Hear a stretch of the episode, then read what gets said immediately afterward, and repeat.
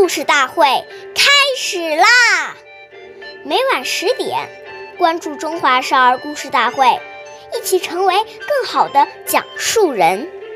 岁月易流逝，故事永流传，弘扬中华瑰宝，传承红色基因。我是中华少儿故事大会讲述人张冰雨，一起成为更好的讲述人。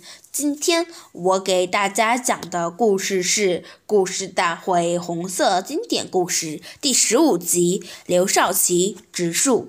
一九四七年九月，全国土地会议期间，许多干部骑马而来。开会时，把马拴在村旁的森林里去，人到村外山沟里去开会。由于人多马多。照顾不到，不少树被马啃了皮。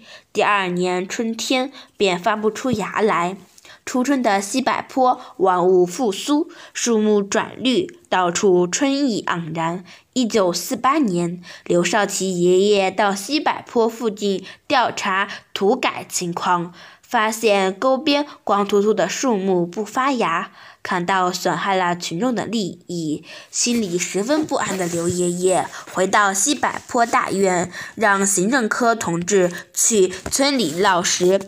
逐客逐户登记损害树木，要照价赔偿，要挨家挨户把赔偿款送到西柏坡乡亲家中。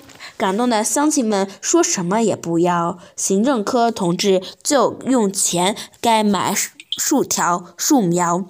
刘爷爷知道后非常高兴，他带领机关的工作人员和群众一起把树苗栽上。几年后，西柏坡河滩郁郁葱葱，装点着西柏坡一片生机。关注中华少儿故事大会，一起成为更好的讲述人。我们下期再见。